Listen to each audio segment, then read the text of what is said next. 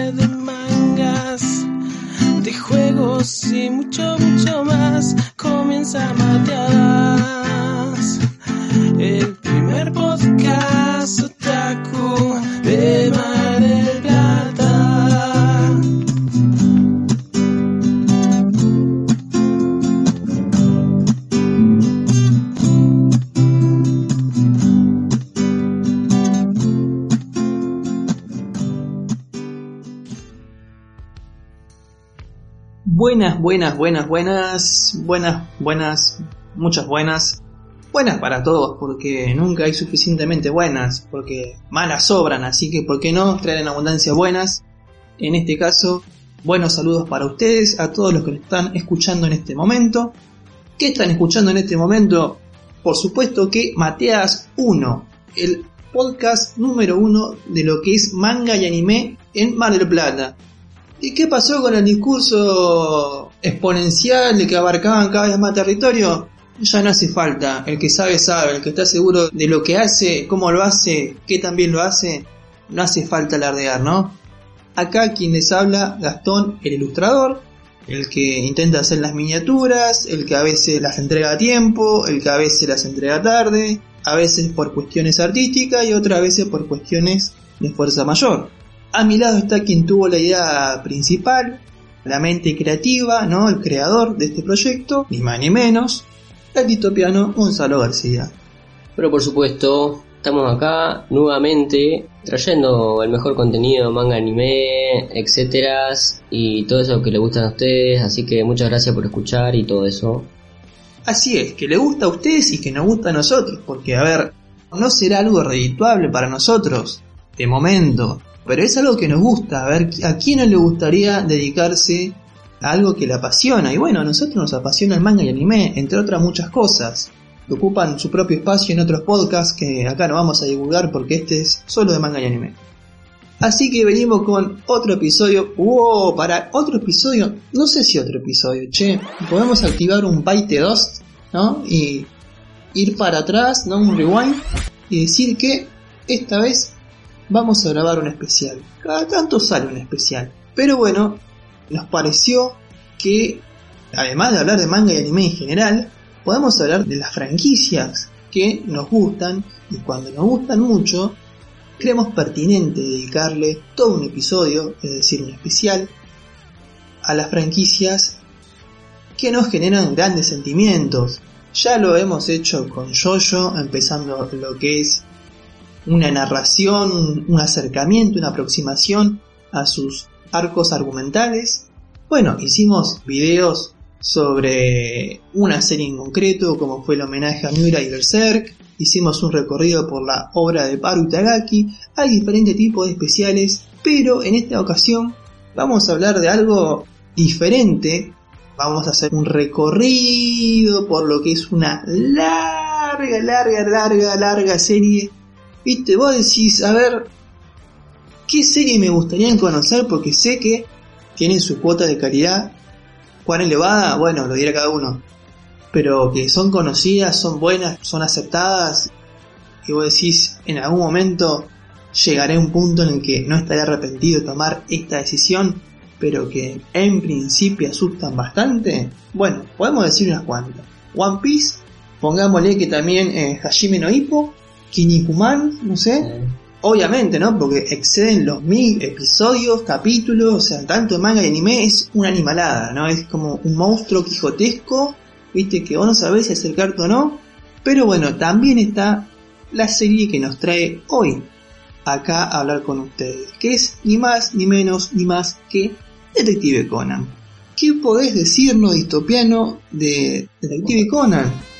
Detective Conan, una franquicia, como dice Gastón, muy longeva, que estas últimas temporadas ha tenido una especie de revivir, digamos, por decirlo de alguna manera, porque se han estrenado no solo la película número 25, que ya también la hemos comentado un poco sobre la película de Detective Conan de Halloween acá en el podcast, pero también dos spin-off de la franquicia que se han estrenado esta temporada, este mismo año, que hemos hablado por arriba, pero que luego de, nosotros suponemos, este especial, vamos a tratar de alguna u otra manera esos spin-off de una manera un poco más como reseña, como análisis.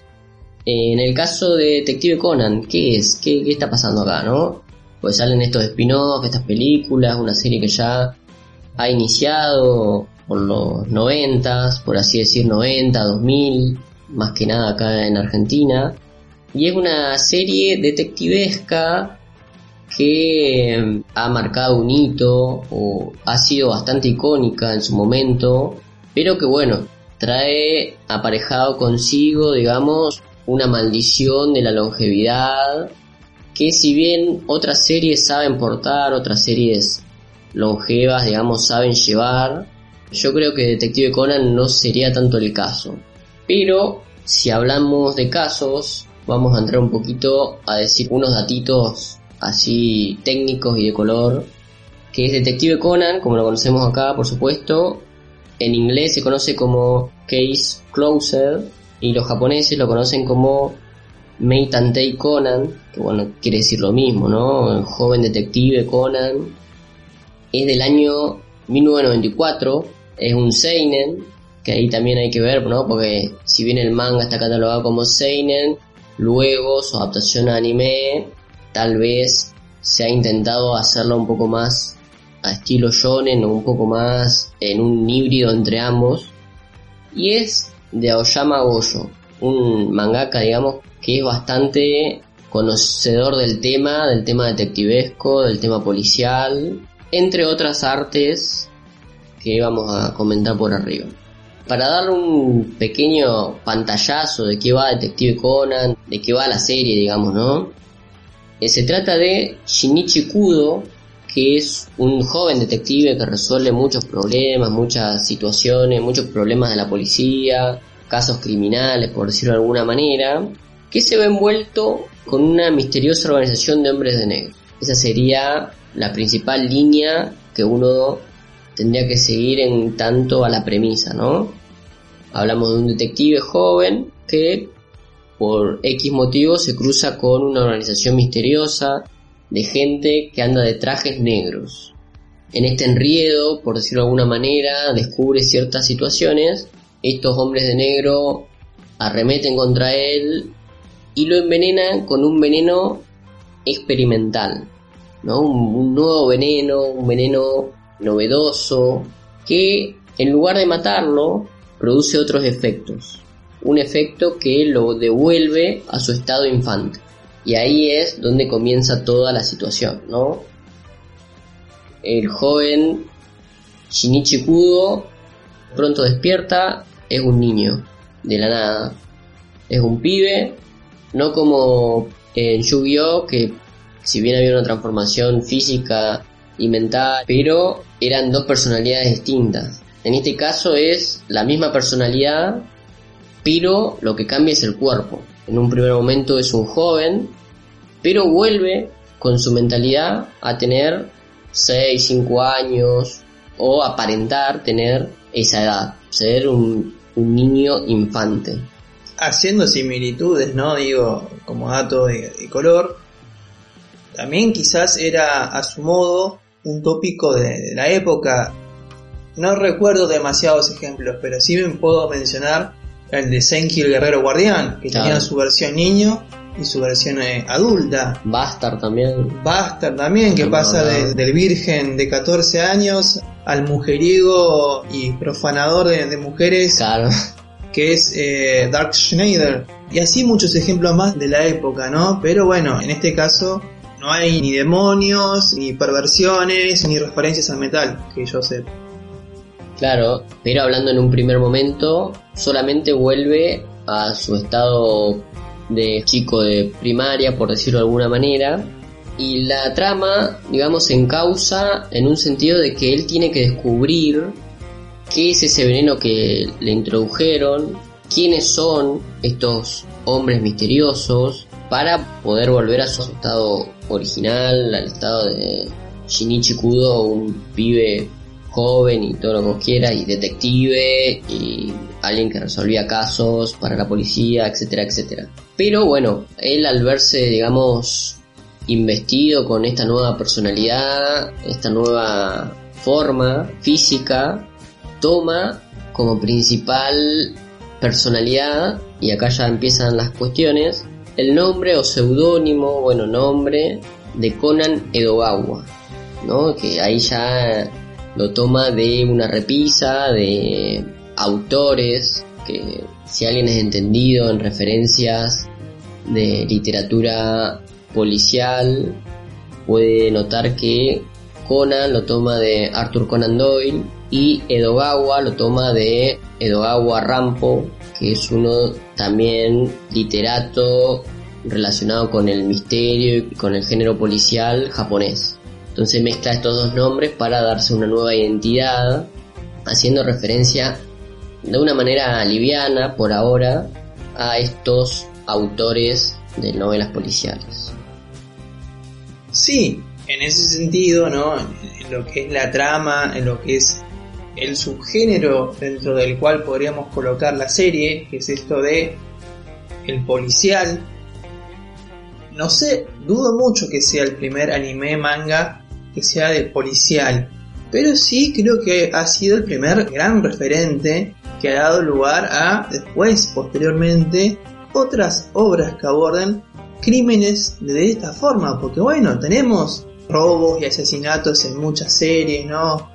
Sin ir más lejos, qué sé yo, podemos mencionar a la ligera Lupin III, ¿no? Robos, asesinatos, bueno, pero en el caso de Conan no tenemos esta todavía tan instalado en la época esta cosa de lo que hoy llamamos una serie procedimental, ¿no? Bueno, nos encontramos con el caso, con el homicidio, a reconstruirlo, quién lo hizo, por qué, viste, el, el primero el sospechoso es uno, luego es otro.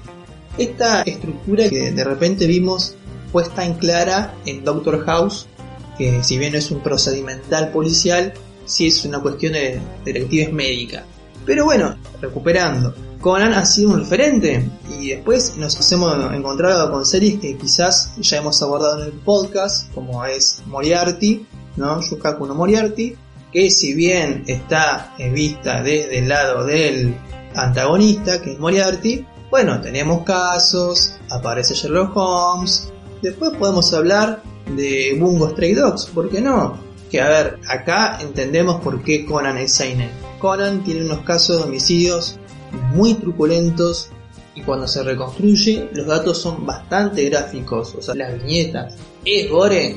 No, pero es una violencia que en ese momento no, no se condecía con lo que era un shonen. Entonces, bueno, de repente tenés Bungo o Moriarty, donde la violencia no es tal.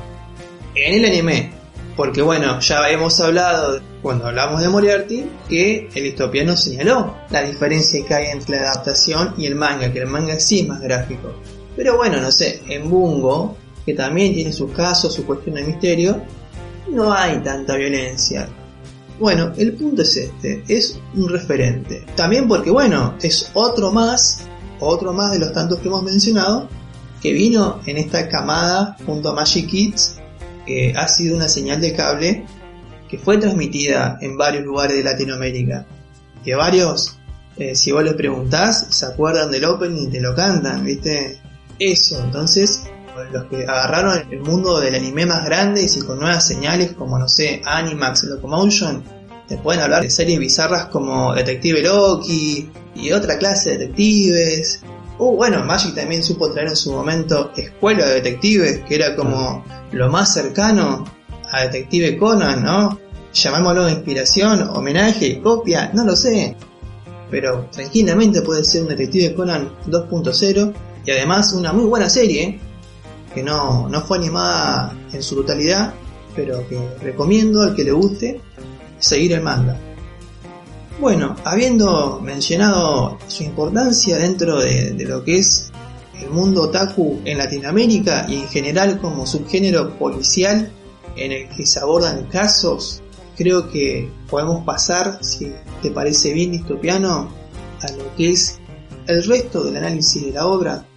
Por supuesto, y como dice Gastón, es un referente, Detective Conan, de muchas otras series, y como ya habíamos anticipado, es un manga que está vigente desde 1994, ya lo habíamos dicho, hasta la actualidad, ¿no? Porque tiene 1084 capítulos, que es una cifra bastante extensa, pero que podría haber juntado muchísimos más capítulos si no fuese que hace un par de años ya viene con hiatus intermitentes, ¿no? Porque si alguien es seguidor del mangaka de Goyo, sabrá que mm, Goyo a la par de Detective Conan tiene otras series, algunas un poco más conocidas, otras no tanto, como Kid Kaito, entre otras, que va mechando en el medio de la serialización de Detective Conan.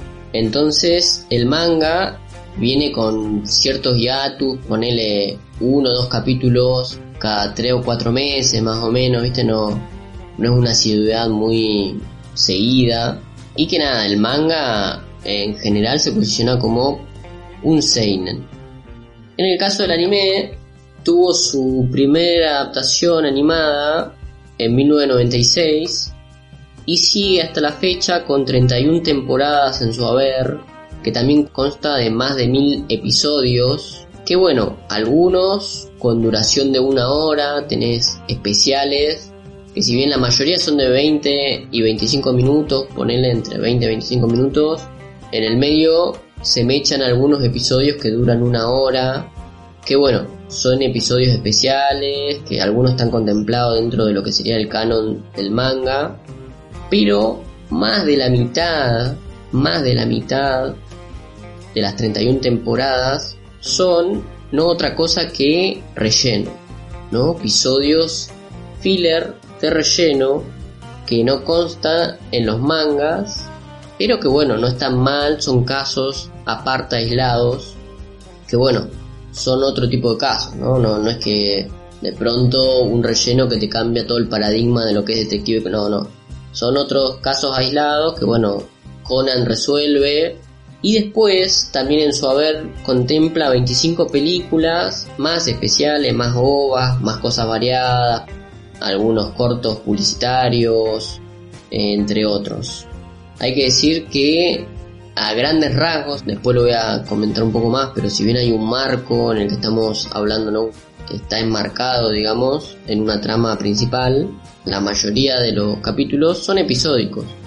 Esto quiere decir que algunos empiezan y terminan en el mismo episodio, otros empiezan y terminan en dos o tres episodios de anime y entre cuatro o cinco capítulos de manga. Y bueno, y para hablar un poquito así a grandes rasgos todavía, no metiéndonos en un análisis muy específico, hay que decir, por el lado de los logros del anime, tiene unos muy buenos OST, Digamos, las bandas sonoras son bastante interesantes, mayormente música de jazz, mayormente música tranquila, nocturna, que al mismo tiempo yo creo, esto ya es una interpretación mía, transmiten bastante, ¿no? Transmiten mucho y ya tal vez hablando con nostalgia y con un montón de cuestiones al hombro, digo que son OST magníficos y que te trae muchos recuerdos y muchas cosas bastante melancólico, por decirlo de alguna manera. Pero bueno, eso puede ser también una lectura propia. Puede ser una lectura propia tranquilamente, puede ser una lectura propia y aún así, a pesar de la carga subjetiva, acercarse bastante a una lectura objetiva, porque bueno, no solamente por el tema de, la muerte siempre presente, recurrente en la serie, en los distintos casos, y por la trama mafiosa, criminal, ¿no? Convengamos esta eterna lucha entre la ley y el crimen, en la que siempre la ley parece que tiene la de perder por estar atado por un sistema, y el crimen, bueno, puede hacer lo que se le cante, no hay un código ético moral, a veces sí, pero, pero generalmente no. Entonces se entiende que haya una banda sonora que apele a lo melancólico, a lo triste, sobre todo por esto de, del desencuentro entre Shinichi Kudo, ¿no? Que ahora es un niño y no puede revelar su identidad, y quien fue su, y sigue siendo, su interés amoroso. Entonces es como, bueno, estamos esperando, ¿no? Toda Latinoamérica unida, que todos se encuentren, oficialicen. Es como el ship más oficial de todo el anime, pero no se da porque bueno, y si bien los dos son menores de edad, eh, creo que la diferencia ¿no? entre un adolescente y un niño es bastante grande como para estar diciendo, che, mira, yo soy Shinichi Kudo. Ah, bueno, no importa que seas un niño, vamos a oficializar el, el ship, ¿no? Vamos a darnos un beso. Y me parece que estaría un poco fuera de lugar. Así que bueno, se entiende el tono melancólico, de muertes, desencuentros, como que en principio, si bien tiene un tono bastante jovial, porque Conan no deja de ser un niño, hacer cosas de niño y tener amigos niños, y hay episodios que son autoconclusivos y bastante alegres con cosas escolares, bueno, el resto de la serie, sin ser pesimista, es una serie que habla de la vida adulta, de por qué uno mata, qué traumas hay, qué problemas hay. Una serie, bueno, lo que diríamos un policial negro. Entonces, creo que sin ánimos de decir que sostenemos la verdad absoluta o sin el, riesgo de, creer que podemos equivocarnos, podríamos asegurar de que en la interpretación del topiano está bastante cerca de ser acertada. ¿Por qué no?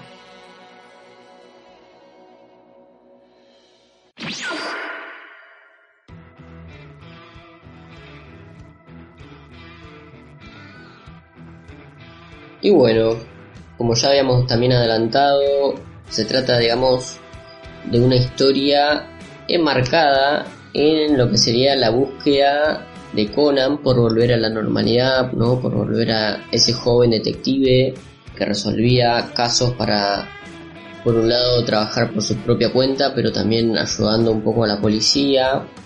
En lo que conlleva la historia, Conan ya al verse visto niño, al verse visto sin tantas posibilidades de seguir su vida normal, ¿no? Porque si de pronto te volvés niño y pasan muchas cosas, ¿no? Sucesos extraños, es bastante complejo volver a la normalidad.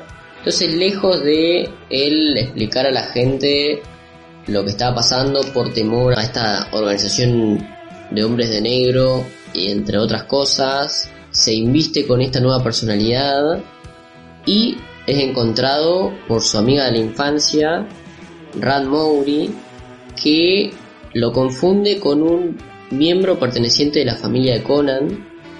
Entonces, una cosa lleva a la otra, un par de situaciones pasan y es adoptado finalmente por Rand, digamos, es adoptado por su propia amiga de la infancia y el padre de ella, que también es detective, ¿no? Que es llamado Kogoro Mowry. Y acá hago un parate porque también es una referencia literaria a el supuestamente conocidísimo detective de Edogawa Rampo, Kogoro Akechi, que si uno lee algunos capítulos de el manga, suelen hacerle el chiste de llamarlo Kogoro Akechi y él dice que no, que es Mouri no Akechi. Es como un chiste recurrente por el supuesto conocidísimo detective literario. De esta manera Conan le conviene por un lado ser adoptado obviamente, ¿no? Pero por el otro lado también le conviene ser adoptado por Mowry porque de esa manera le llegan casos policiales, situaciones en las que, bueno, hay muchas cuestiones de violencia y cosas por el estilo, porque si él está buscando una organización criminal misteriosa, le conviene estar presente o más o menos saber cómo son los movimientos criminales que suceden en Japón a través de, bueno, de Mowry, a través de otros detectives, otros policías, etc. Bueno, y ya, como había dicho Gastón, también había adelantado un poquito lo del tono, ¿no? Hay que decir que, si bien en un primer vistazo uno podría decir, bueno, es un niño que resuelve casos, uno podría decir es un shonen para niños, y todos los casos están ambientados bastante básicos y todas cosas muy así edulcoradas. Hay que decir que el tono del manga es otro, es uno completamente distinto, en donde tenés desmembramientos, suicidios, cadáveres. Los desmembramientos son muy explícitos, suceden en cámara o suceden en los paneles, digamos, ¿no? Pero esto es algo que ya es una lectura mía y que a lo largo de los capítulos, de haber leído más de 400, 500 capítulos, he notado es que la cuestión del gore y la cuestión de lo explícito va bajando un poco, ¿no? Como que va perdiendo lugar y ya los casos son tratados con un distanciamiento un poco lavado, por decirlo de alguna manera. Y nada, las escenas de muertes dejan de tener, digamos, tanto impacto y pasan a veces, en algunos casos, a ser solamente mencionadas. Para unirlo también de otra manera, al ser episódico y al ser casos aislados, hay que decir que las localizaciones también suceden como en los relatos policiales, ¿no? Como casos de habitaciones cerradas, casos de trenes, casos en hoteles, casos en barcos, islas, lugares totalmente aislados. Como que todos los casos tienen una circunstancia específica, localizada, aislada en un sentido de que la información que entra y sale está controlada, que bueno, está emparentado bastante con relatos que tienen que ver con lo policial, ¿no? Como pueden ser las habitaciones cerradas en Agatha Christie. Y a lo largo de la narrativa también sucede algo similar que tiene que ver mucho con la lectura del autor sobre las cuestiones de relatos policiales, que es el formato de la situación, ¿no? Siempre se muestra el hecho, un hecho específico, un impacto, una muerte, una situación, en la que devienen pistas falsas, una batería o digamos un rooster de personajes que se van presentando, que en el capítulo del manga, por así decir, te muestran el personaje y un cuadrito con su presentación, nombre, apellido, de dónde viene, afiliación, datos que tengan que ver con lo que está sucediendo. A la hora del asesinato se encuentran sospechosos, personas que pueden pasar por sospechosos, acusaciones falsas, acusaciones reales, acusaciones de todo tipo, varios detectives, porque ahí también tenés la cosa, ¿no? Tenés a Coro, por un lado, tratando de resolver el misterio, pero también tenés detective de la policía, un detective que vino de otro lugar, un detective aliado de Conan, Conan también resolviendo el caso. Muchas veces se suman otro tipo de personajes, como Ran también haciendo sus veces de detective, amigas de Ran, porque si algo hay que destacar es que Conan, al ser un niño, no tiene una voz autorizada. ¿No? Como que su voz autorizada muchas veces invisibilizada. Eso tiene que ver, o eso uno lo podría pensar como algo de época, ¿no? Algo que tiene que ver mucho con la época en la que se pensaba al niño como alguien que no puede aportar algo significativo a ciertas cuestiones de adultos, ¿no? El típico no te metas en cosas de adulto. Pero al ser Conan un joven, un adulto, habitando en un cuerpo de niño, él se da cuenta de todas estas situaciones y tiene que buscar en la mayoría de los casos la manera de demostrar y la manera de transmitir a los demás, a las personas que por otro lado son detectives, policía y todo lo que vos quieras, pero como que no la ven pasar, ¿no? Como que las pistas están ahí y el único que más o menos ve la cosa es Conan. Después se suman otros, digamos, otras variables, otras situaciones que también aportan y hay un ida y vuelta un poco más rico, pero en, al principio en ciertas situaciones hay algunos personajes que no no ven mucho la cosa, ¿no? Que se sirven de situaciones que habilita Conan y situaciones que ya finalmente de una u otra manera resuelve el niño un poco con disfraces y máscaras, pero bueno, ya vamos a hablar también un poquito de eso. Bueno, quisiera marcar un paréntesis acá con respecto a esta lectura, ¿no? Del infante y la autorización de su voz, ¿no? Por parte del resto, ¿no? Por supuesto, no solamente del adulto, sino del adulto encargado de resolver el crimen. No dejemos escapar el detalle de que Conan también está en una entidad secreta y no puede darse mucho a conocer, no puede de repente cobrar protagonismo porque sigue siendo perseguido por los hombres de negro ya que no se ha encontrado su cuerpo. Entonces es lógico pensar por parte de los hombres de negro de que el sujeto no está muerto, de que la droga no ha resultado ser efectiva, por lo menos con los fines que tenían en mente. Convengamos que para ser una gran organización, una organización respetada, una organización sí, respetada en lo que es el bajo mundo, digamos, es como eh, nadie sabe quiénes son los miembros, nadie sabe quién es el jefe, con cuáles motivos operan, y sabiendo que no les tiembla el pulso para usar métodos bastante directos y escandalosos, como pueden ser tiroteos, explosiones, bueno, digamos que si no querían ser descubiertos, encargarte de, una posible amenaza y siendo una gran amenaza como era Shinichikudo, usar una droga experimental no fue el mejor método para intentar asesinarlo.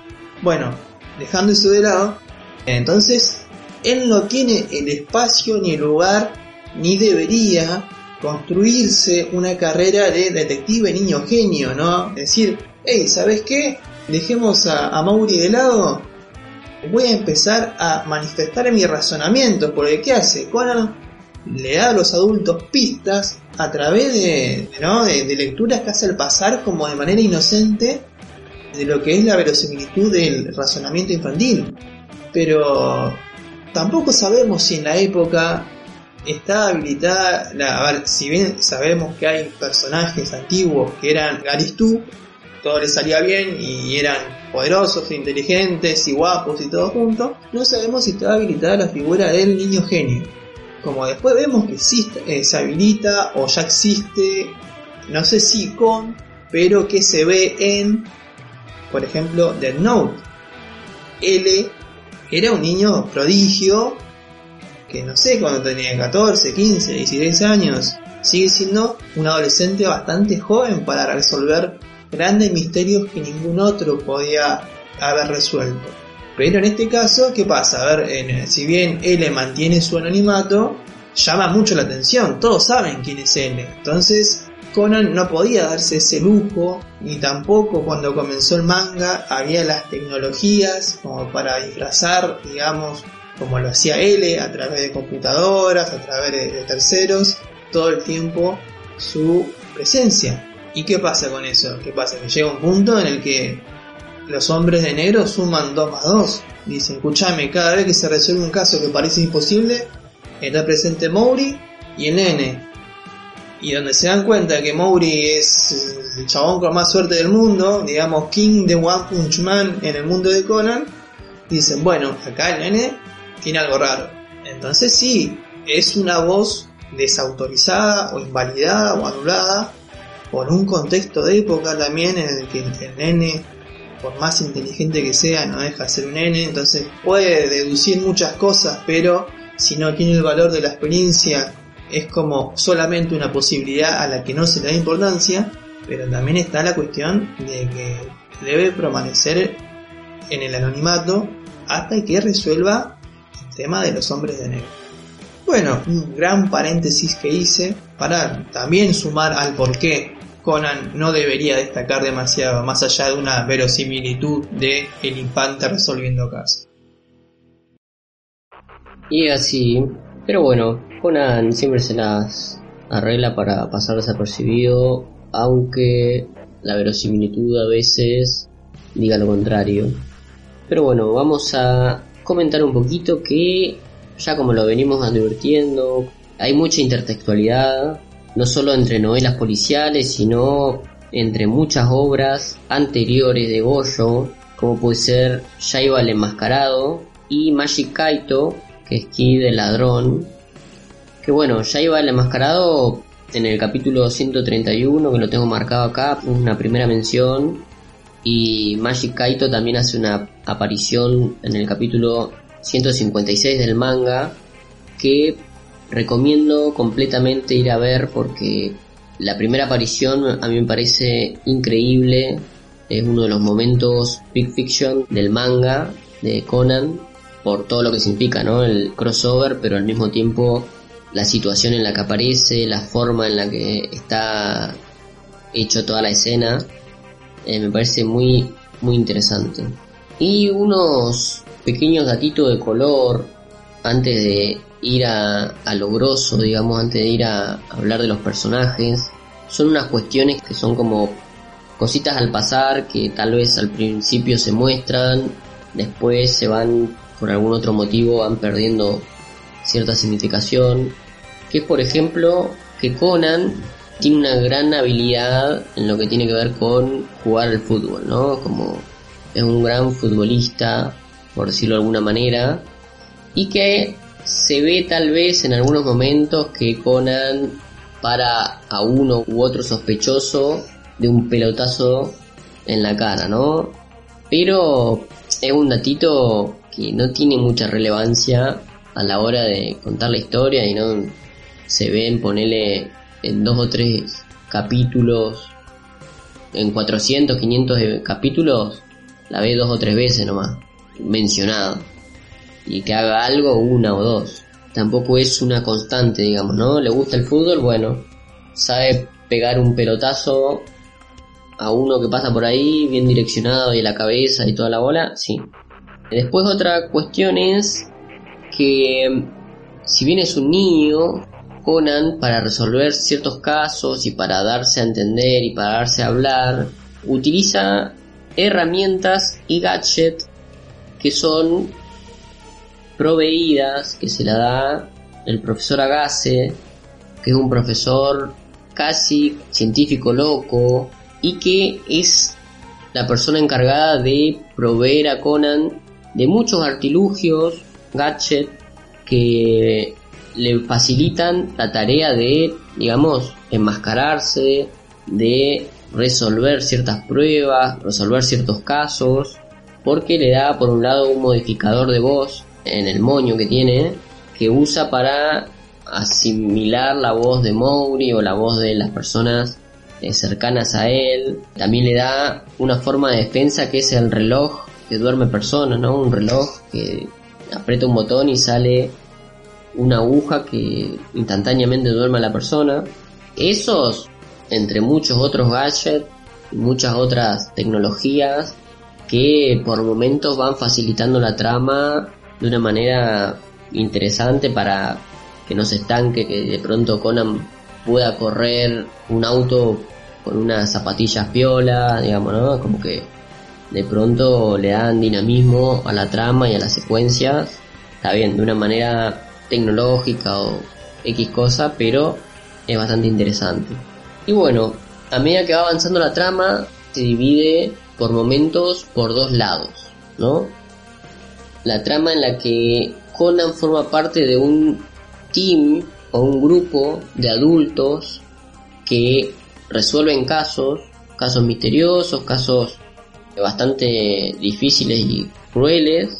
Y por otro lado, Conan a medida que avanza con su aventura de niño y va a la escuela, se hace amigo de otros niños. Niños que comienzan a formar parte de su grupo, ¿no? Como que hacen un grupo de niños que son dos niños más y una niña que también por momentos parece que estaría enamorada de Conan y que al mismo tiempo con las ideas de Conan, con la influencia, por decirlo de alguna manera, de Conan, del joven niño detective, y con que a veces también por seguirlo a Conan forman parte de la resolución de ciertos casos, consiguen armar un team de niños que resuelven casos, por decirlo de alguna manera.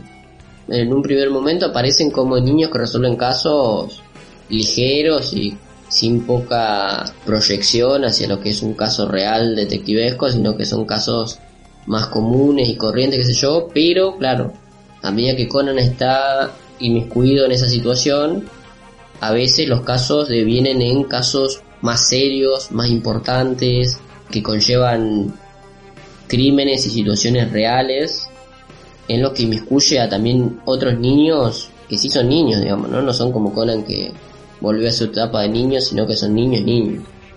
Así que en ese sentido, en un primer momento también se generan dos teams de resolvedores de, de situaciones que van en intermitencia, ¿no? Van primero resuelven los casos de los adultos, después un caso de niño, un caso de adulto, un caso de niño, un caso de así y así, ¿no?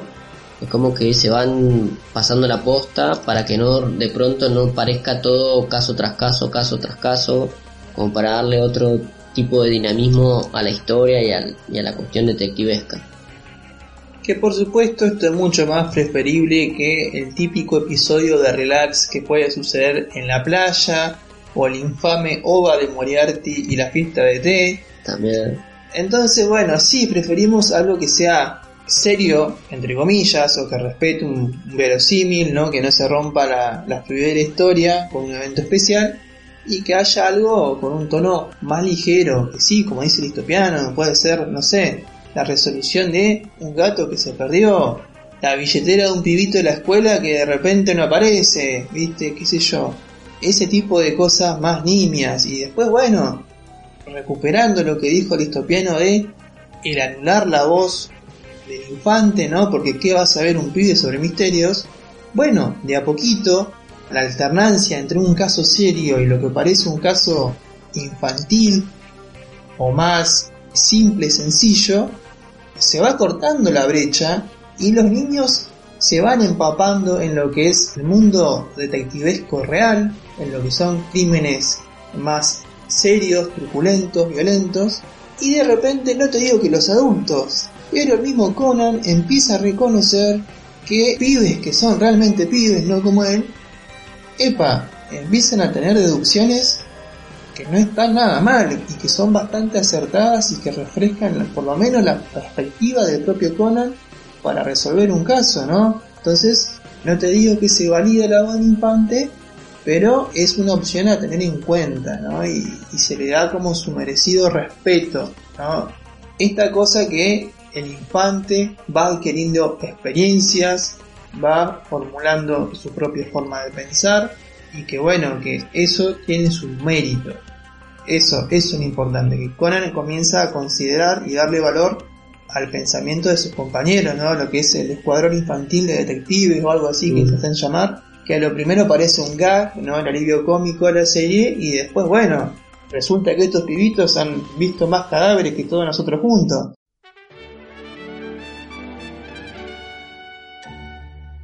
Bueno, también está la cuestión de que estos casos, ya para ponerle, digamos, unos peros, por decirlo de alguna manera, es que mayormente los casos se tratan de venganzas o necesidades monetarias, digamos, ¿no? Herencias, tesoros, hay siempre una cuestión de dinero entre medio. Y hay muy pocos casos de asesinos seriales, ¿no? Es como que tal vez no era algo que se veía en la época, pero en los primeros 500, 600 capítulos hay muy pocos casos, hay tres menciones únicamente de asesinos seriales, pero que no son explorados en todo su sentido, por decirlo de alguna manera, como hoy en día podemos conocer. Si bien cuando ya estaba Detective Conan había situaciones de asesinos seriales ya era conocido, digo, muchas veces la mayoría de los relatos, algunos de los casos de Detective Conan están muy relacionados con relatos detectivescos anteriores y con cosas que ya han sucedido. Que Goyo, al mismo tiempo, el autor logra por momentos tomar y, digamos, reescribir o resignificar casos literarios eh, traídos a su actualidad, a su momento específico, digo, ¿no? A su momento histórico, y lo hace de una manera espectacular.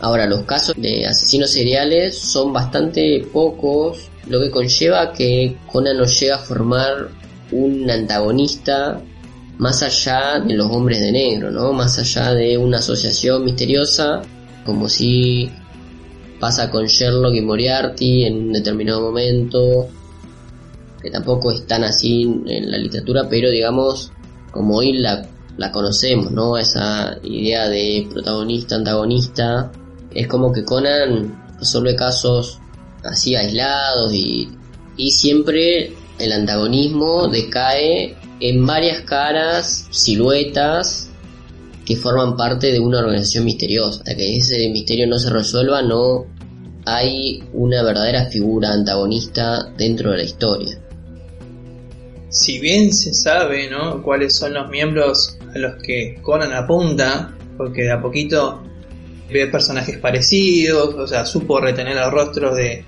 de los dos sujetos que lo atacaron, en un momento averigua cuáles son sus apodos dentro de la organización, a todo esto revelamos que dentro de los hombres de negro está esta cuestión de manejarse por apodos, sabemos que en la película de Tarantino Reservoir Dogs se llamaban por colores, en la casa de papel se llamaban por las capitales de países. Bueno, acá optan por licores, ¿no? Toda bebida alcohólica es válida para un apodo dentro de los hombres de negro. Entonces Conan está pendiente y persigue a estos hombres. Cuando descubre que están envueltos en algún evento, se va de cabeza a intentar encontrarse con ellos.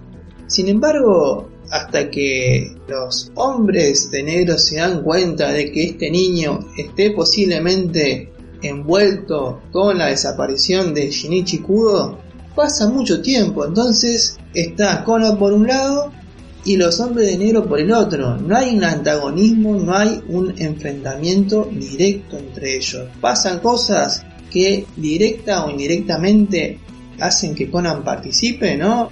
Los hombres de negro cometen un atentado, murió alguien, o justo o coincidencia en el escenario en el que muere alguien, está un hombre de negro, pasa. Ahora, de ahí a que tengamos una pista clara o un enfrentamiento directo entre ambos bandos, rara vez pasa.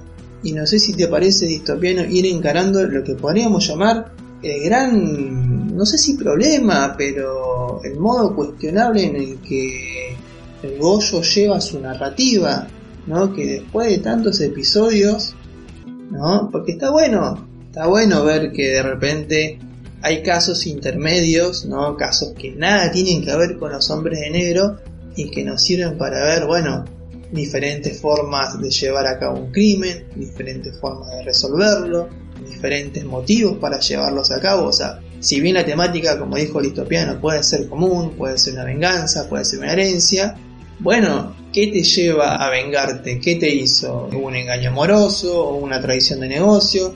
Bueno, ver qué detona una persona y la convierte en un criminal. O de repente encontrarte con este fail de que no, pero yo quería matar a alguien y terminé matando a un ser querido. Ponele, que creo que ha pasado. Sí. ¿No? Entonces, bueno, se puede abordar en episodios autoconclusivos o episodios que son como mini arcos estas cuestiones.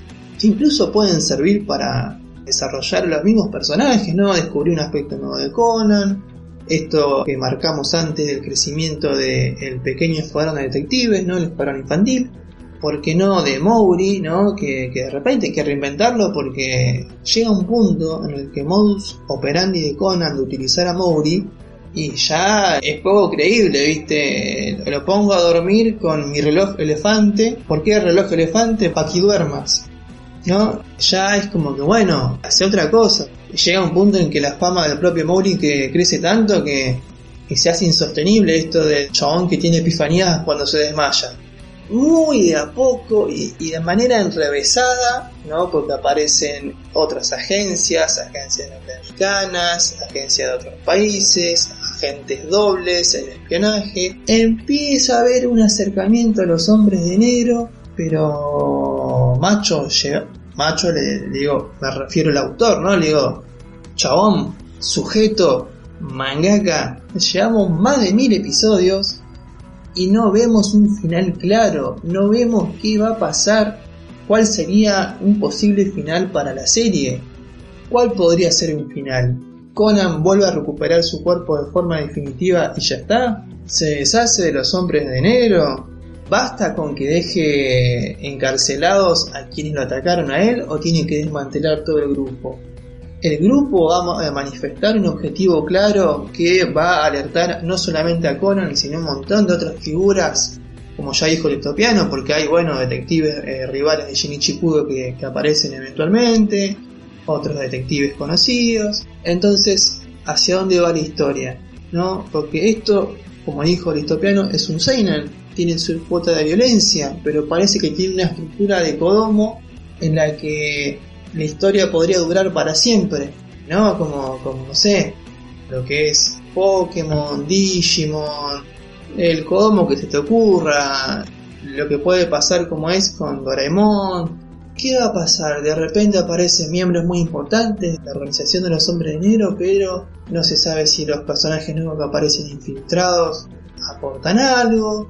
Cuando quieren refrescar lo que es la historia, ¿no? La narrativa, te meten un personaje que es de los hombres de negro, pero que no es malo, que trabajaba obligado porque le hacían como una secuencia de extorsión y que encima termina probando la misma droga que Conan, o sea que se refresca haciendo un refrito de la secuencia inicial, ¿no? Lo que sí es como, bueno, está bueno en el sentido en que se recuperan capítulos que eran básicamente del inicio de la serie, ¿no? Eh, con un personaje que funciona de, bisagra entre esos capítulos viejos y estos nuevos en el que aparece este personaje que termina probando la droga, probando de forma voluntaria.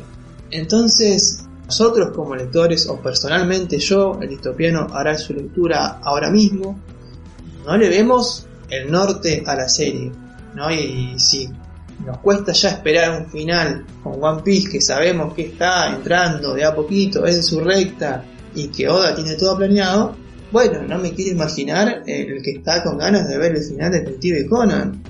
No sé qué pensás al respecto, Distopiano. Sí, sí, es verdad que la narrativa de Goyo es bastante controversial en ese sentido, para no decirlo de otra manera, digo.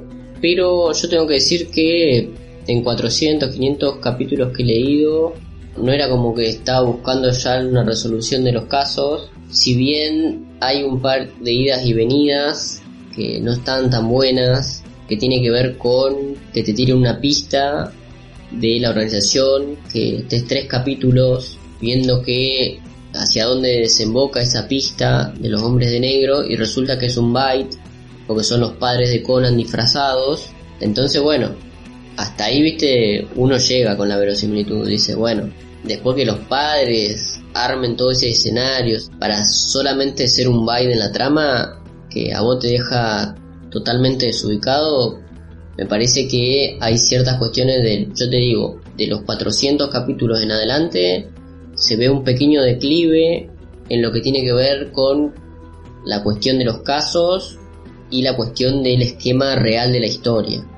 Ya en ese punto uno puede ver que a donde va Detective Conan no es un lugar muy pensado o por lo menos no, no se sabe bien un final digamos específico pronto, sino que son continuamente más episodios, más casos, y te van tirando de a poquito alguna migaja, alguna pista, pero que a la altura de si vos venís leyendo 500, 600 capítulos, te das cuenta que a, la larga se vuelven medio insostenible eso, ¿no? Más que nada con lo que tiene que ver con el esquema de la organización de hombres de negro, que te van dando por un lado pistas, te dicen quiénes son, como decía Gastón, ¿no? Los apodos gin, vodka, pisco, vermú, digamos, ¿no? Todos nombres de tragos.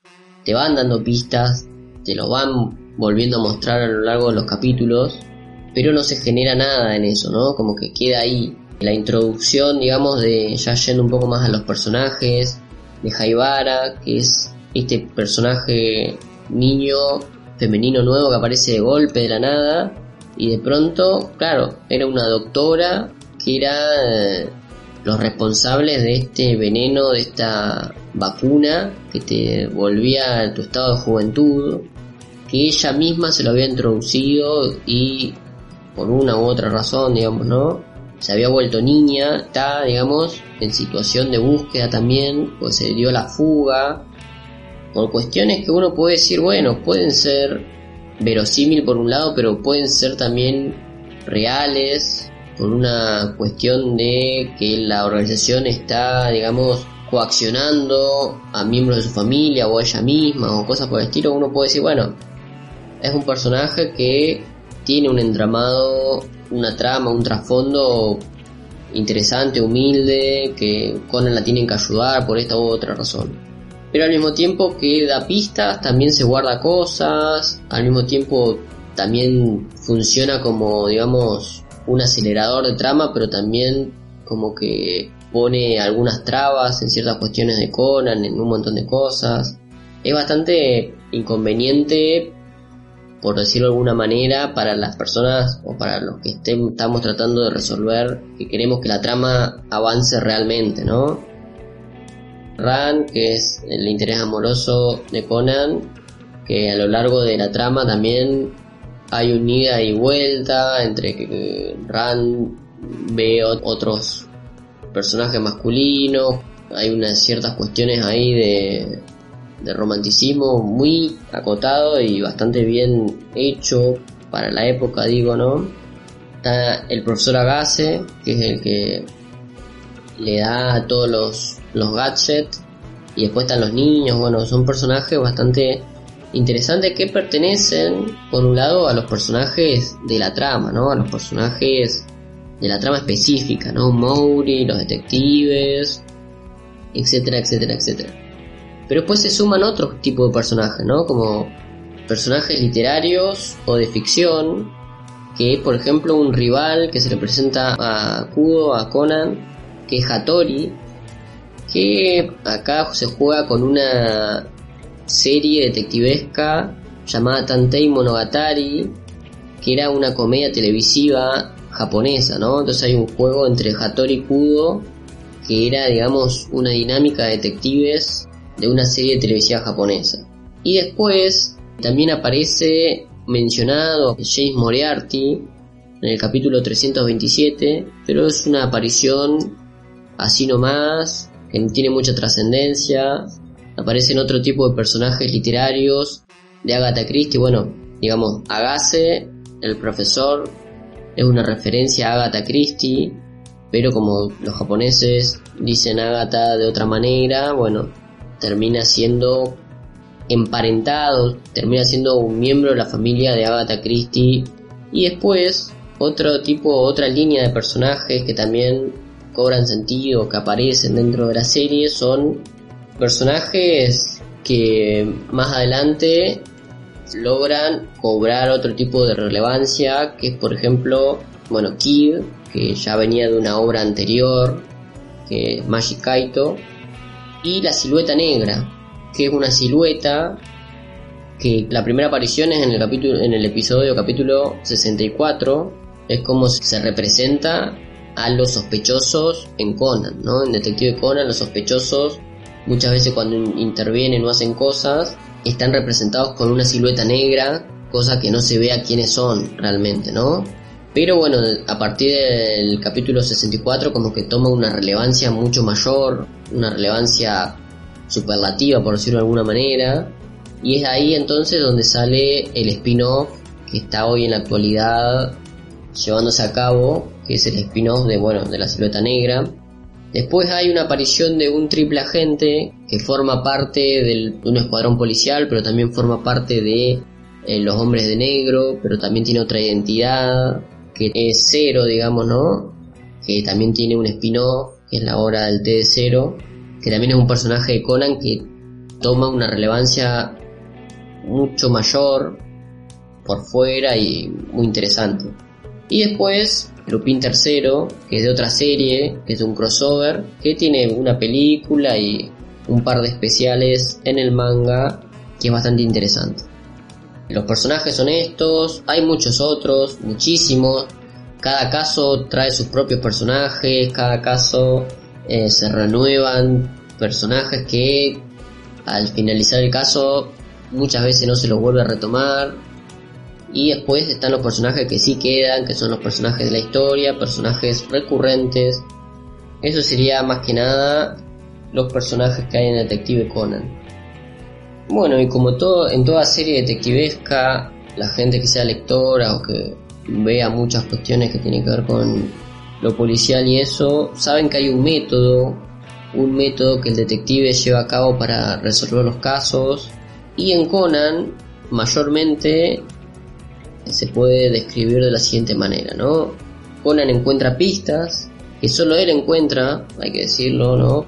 Si bien hay un montón de policías, si bien hay un montón de situaciones que se dan a lo largo de esa secuencia o esas escenas del crimen, el único muchas veces que encuentra esas pistas específicas es Conan. Y logra dar con una hipótesis, ¿no? Él encuentra o busca las pistas necesarias para comenzar a hacer hipótesis o perfiles de sospechosos, de posibles sospechosos. seguidamente lo que hace es dormir a alguien eh, mayormente a Mowry, pero si no a las amigas de Ran o algún otro detective del momento, lo duerme con su reloj pulsera y se hace pasar por esa persona para resolver el crimen. A lo largo de la serie hay un montón de idas y venidas con esa secuencia porque por momentos Ran sospecha de Conan, cree que él es Shinichi Kudo por un montón de cosas empieza a sospechar, hay un montón de arcos pequeños, argumentales en los que Conan hace la mil y una para demostrarle que él no es Shinichi Kudo, de muchas maneras, con tecnología de por medio. Y bueno, el tercer paso, digamos, después de que duerma la persona, lo inculpa al sospechoso, se hace pasar por la persona, digamos, por el detective, inculpa al sospechoso, reconstruye todos los hechos, ¿no? Entonces explica, bueno, esto pasó así, así, así y a, medida que va reconstruyendo los hechos va tirando pistas nuevas y cosas que nadie se percató hasta el momento para acorralar al culpable hasta que finalmente el sospechoso admite su culpabilidad, ¿no? Siempre es el mismo modus operandi, siempre el culpable se lo lleva, digamos, a un estado arrinconado de su psique, a un estado de crisis en la que lo hacen confesar de una u otra manera, ¿no? Al final siempre el sospechoso confiesa. Pero también hay que decir que acá, como había mencionado Gastón, hay una pequeña cuestión, ¿no? Porque a veces, muchas veces, nos encontramos parados en una antijusticia, por decirlo de alguna manera, o antimoral, que a los ojos de una justicia neutral, digamos, es correcto lo que se hace. Pero muchas veces nos damos cuenta que el culpable la persona que comete estos actos criminales es empujada por cosas que le han acontecido, ¿no? Por ejemplo, bullying, por ejemplo, una venganza, por ejemplo, mataron al, al esposo, al familiar, al hermano, qué sé yo, y esta persona quiere vengarse, por ejemplo, ha sido víctima de estafas, ha sido víctima de muchas cuestiones moralmente impropia, digamos, ¿no? Es como que a veces, y tal vez en la mayoría de las veces, en Detective Conan, el que es inculpado o encarcelado no siempre es el culpable mayor o no siempre es alguien que obra con saña y alguien que obra con maldad, sino que es alguien que obra con despecho, es alguien que obra con el corazón roto, oído, es alguien que está fragmentado, por decirlo de alguna manera, tiene una psique que lo lleva a cometer estos actos. Entonces por eso muchas veces yo planteo, también es una que Gastón también lo supo ver cuando lo comentó, se posiciona una cuestión de antijusticia o algo convoca al lector a pensar en que es muy complicado ponerse de un lado o del otro, ¿no? Es como desde el lado, obviamente uno no quiere decir que está bien que haya matado a uno, ¿no? Uno nunca dice la salida es la violencia, la venganza, la muerte, eso desde ya. La venganza nunca es buena, mata el alma y la envenena, supo decir un gran filósofo. Claro. Entonces uno no se para en ese lugar.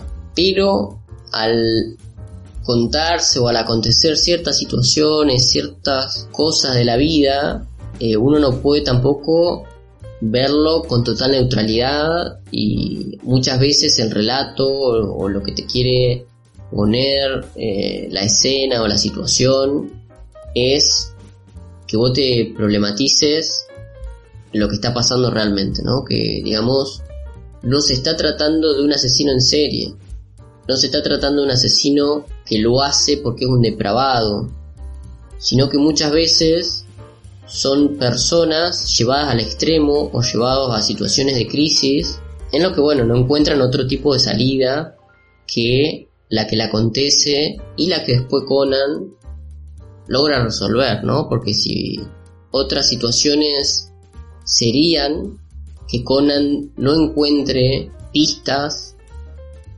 que son pistas por otro lado motivadas y movilizadas por situaciones que se le presentan y que se intentan deshacer de las cosas porque están obrando de manera sentimental y de otro tipo de manera.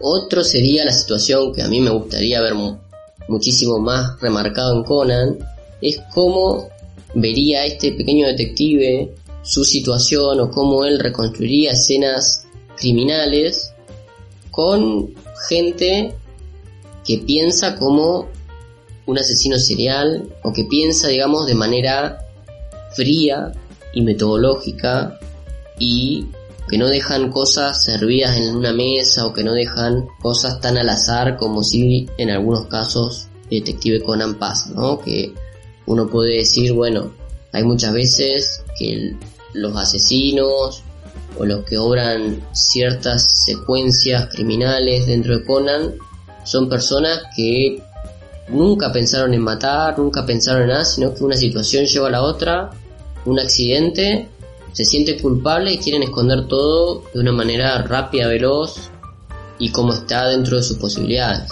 Entonces, son casos bastante diferentes y que eh, responden a diferentes motivaciones y cosas. Sí, en ese sentido, ¿no? Eh, si ven, en un principio mencioné el tema del crimen premeditado, en otras situaciones es cosa del momento, es una emoción violenta que disparó un crimen y, bueno, ¿y ahora qué hacemos con el muertito? Y bueno, ante este crimen imprevisto, eh, se pueden presentar dos escenarios. Ocurra en la ciudad, con lo cual se llama a la policía y seguramente caiga Mowgli acompañado de Ran y Conan. Escenario 2. El homicida eh, comete este crimen de manera, no sé si involuntaria, pero de manera repentina, ¿no? Sin proponérselo. Y, oh coincidencia, está, no sé, en las montañas, en una isla, en unas aguas termales, y justo el grupito de Conan está ahí. El peor día para cometer un crimen. Pero bueno, son cosas que pasan. Es así nomás. Y bueno, y con esta cuestión también vamos un poquito ya, tal vez finalizando, con las cosas malas porque si bien nosotros cuando iniciamos la charla dijimos que la cuestión de la longevidad acarrea ciertos problemas, uno no puede sostener una idea y que todo salga bien a lo largo de tantos años y que no tengas alguna u otra cuestión reprochable, digo, a menos que sea joda. En Detective Conan hay cosas malas. Hay bastantes conveniencias hay muchas repeticiones. ¿Qué podemos decir en este caso? Como dice Gastón, a donde quiera que vaya Conan va a acontecer un asesinato. Eso dalo por hecho en todas las situaciones. Conan se va de viaje, un asesinato. Están yendo en el viaje, un asesinato. Van a un hotel, asesinato, a un hostel, asesinato, a un, una cuestión de aguas termales, también asesinato, van a una playa multitudinaria, a otro país, a una isla, donde quiera que vaya, van a un concierto, también asesinato, a un partido de fútbol. Cada vez que Conan pone el pie en algún lugar, que no sea obviamente la escuela, que es donde transita, que también suceden a veces acontecimientos, no tan asesinatos, pero a veces acontecimientos de algún u otro dimensión. Cada vez que Conan pisa un lugar determinado, hay un asesinato.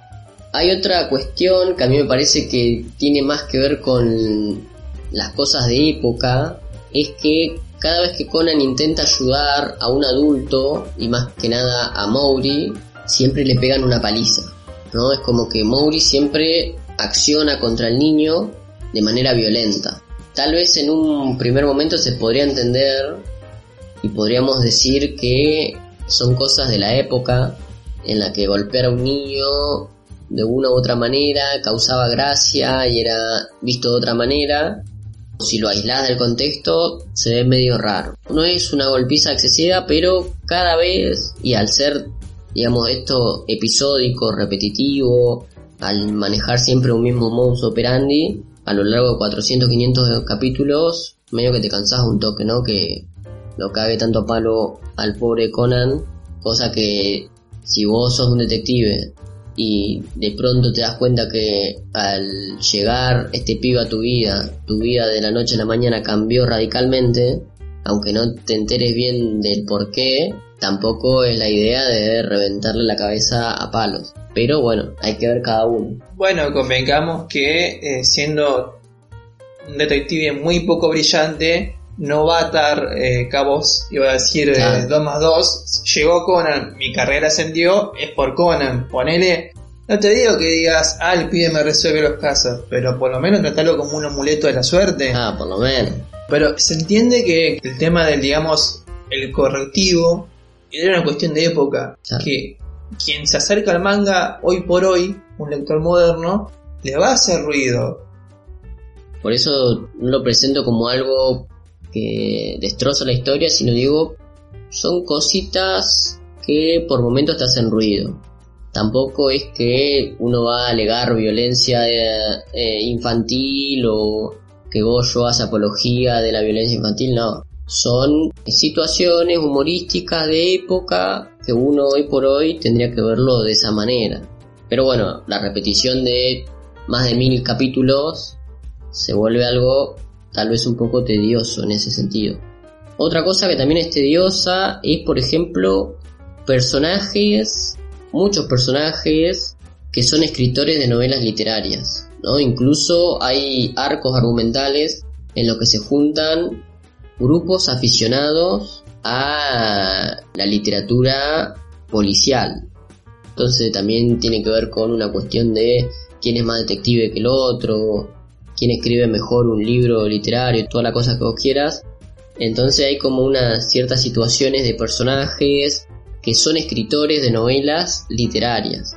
Y yo te digo, a lo largo de estos tantos capítulos, en todos los casos siempre hay algún que otro escritor. Hay algunas veces que no, porque sucede en un estadio de fútbol, obviamente no.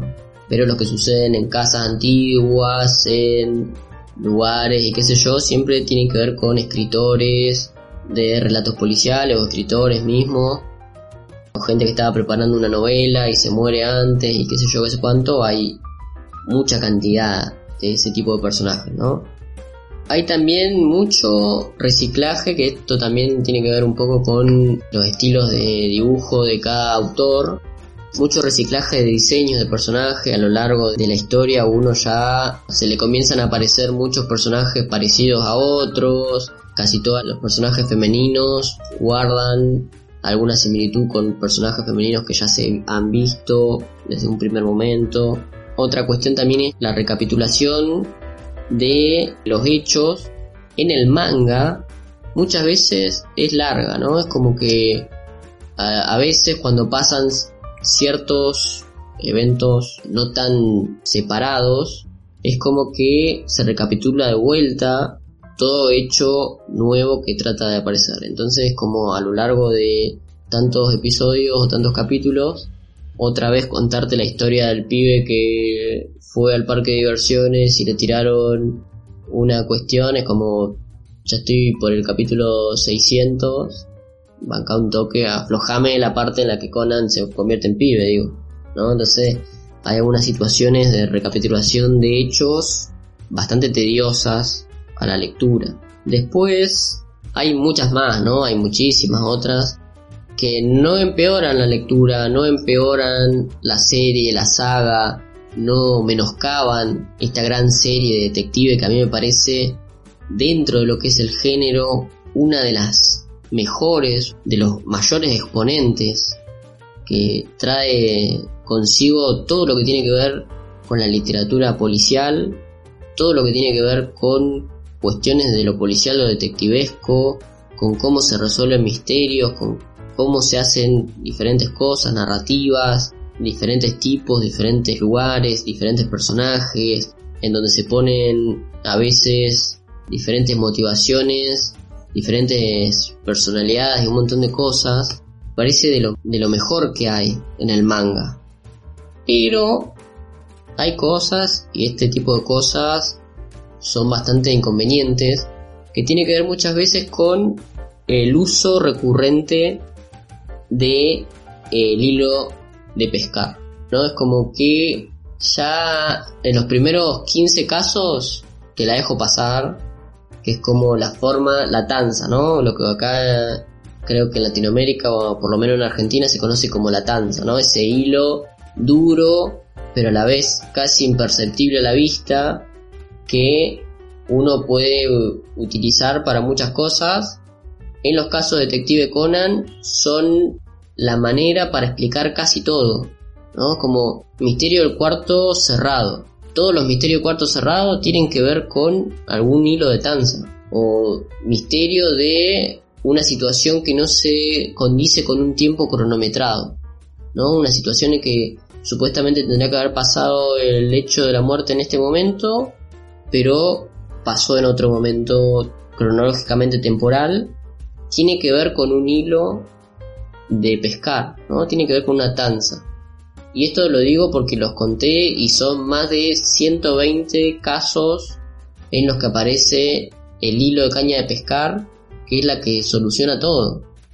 En ese sentido, si no está Conan, digamos, otro detective pueden decir, mira, se resuelve viendo a ver dónde está el, hilo de tanza, ¿no? El hilo de la caña de pescar. Porque si hay algo recurrente, es este elemento en casi todos los casos.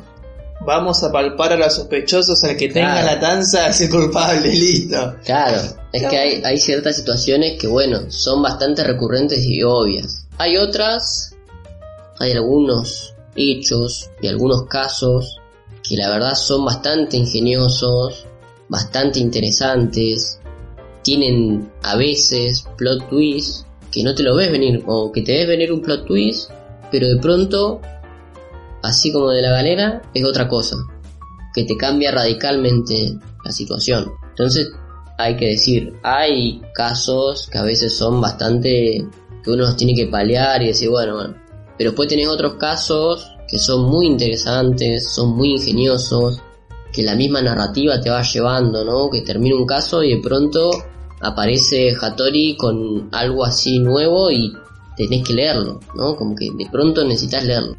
O aparece Jaibara de pronto con una nueva información y de pronto tenés que leer el siguiente, porque no podés no leer el siguiente, ¿no? Como ese cliffhanger que aparece de pronto que te da una necesidad de seguir continuando, de seguir leyendo, me parece que es bastante natural, o sea, de manera natural, y uno lo nota, no invasivo, digo, lo nota de manera natural. Que está bueno que pase.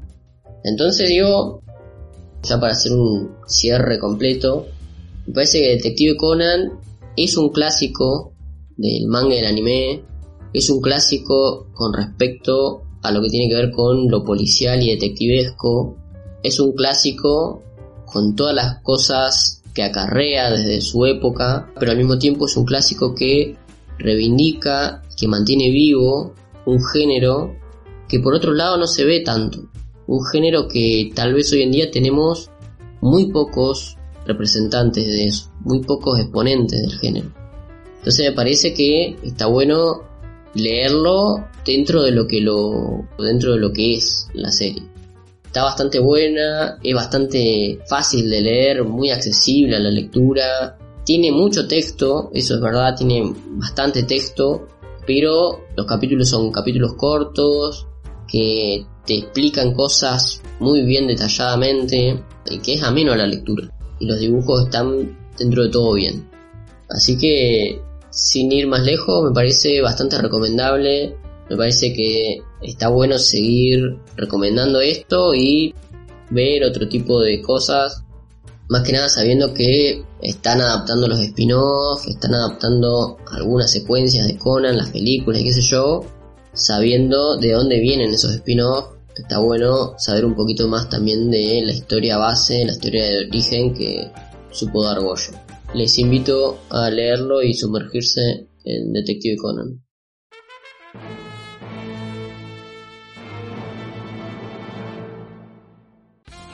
Así es, con esta invitación. Esperemos que se acerquen a lo que es Detective Conan en cualquiera de sus formas, anime, manga, películas, spin-off, quizás haya un personaje que le llame la atención porque lo vieron en un episodio suelto, quizás lo vieron y estéticamente les atrae.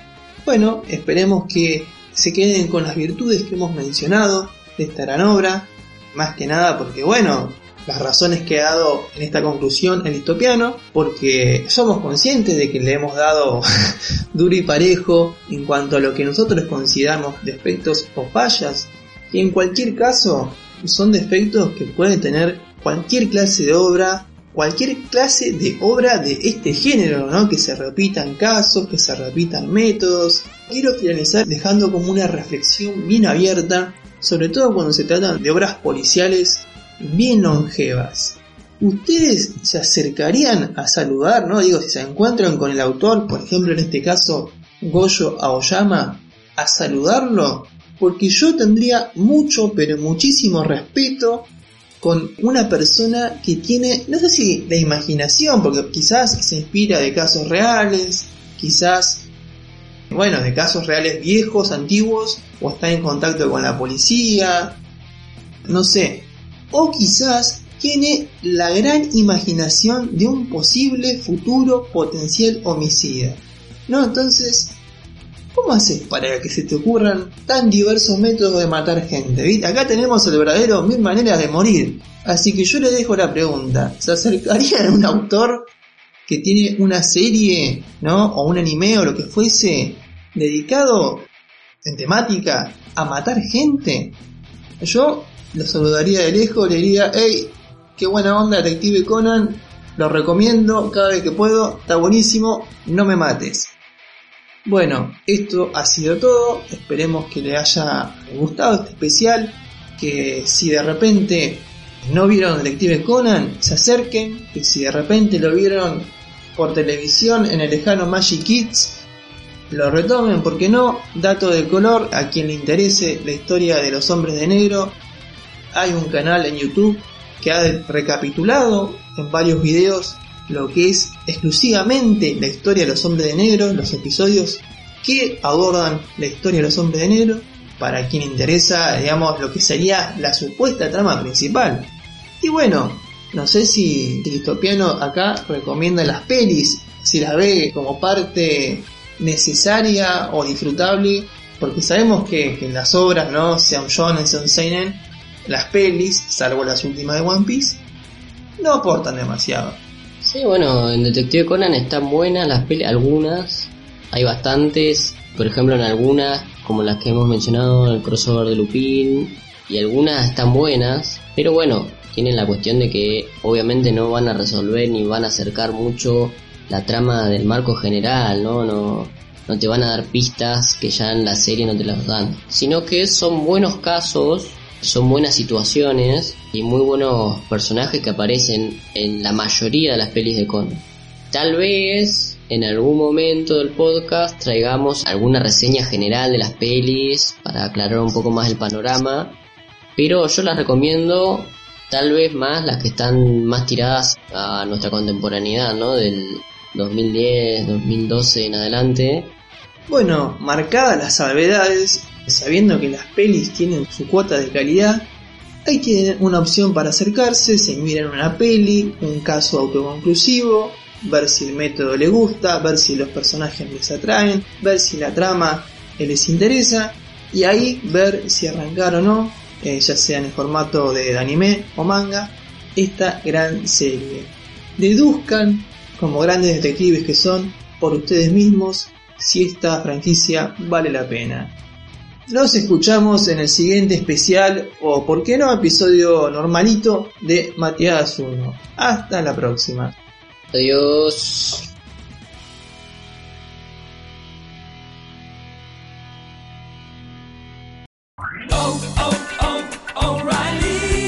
¿Necesitas ayuda? En O'Reilly Auto Parts te ayudamos. ¿Necesitas algún consejo? Te aconsejamos. Nuestros profesionales en autopartes están siempre disponibles para ayudarte a encontrar lo que necesites. Excelente servicio al cliente es solo una de las ventajas que ofrece O'Reilly Auto Parts. Los profesionales en autopartes. oh, oh, O'Reilly.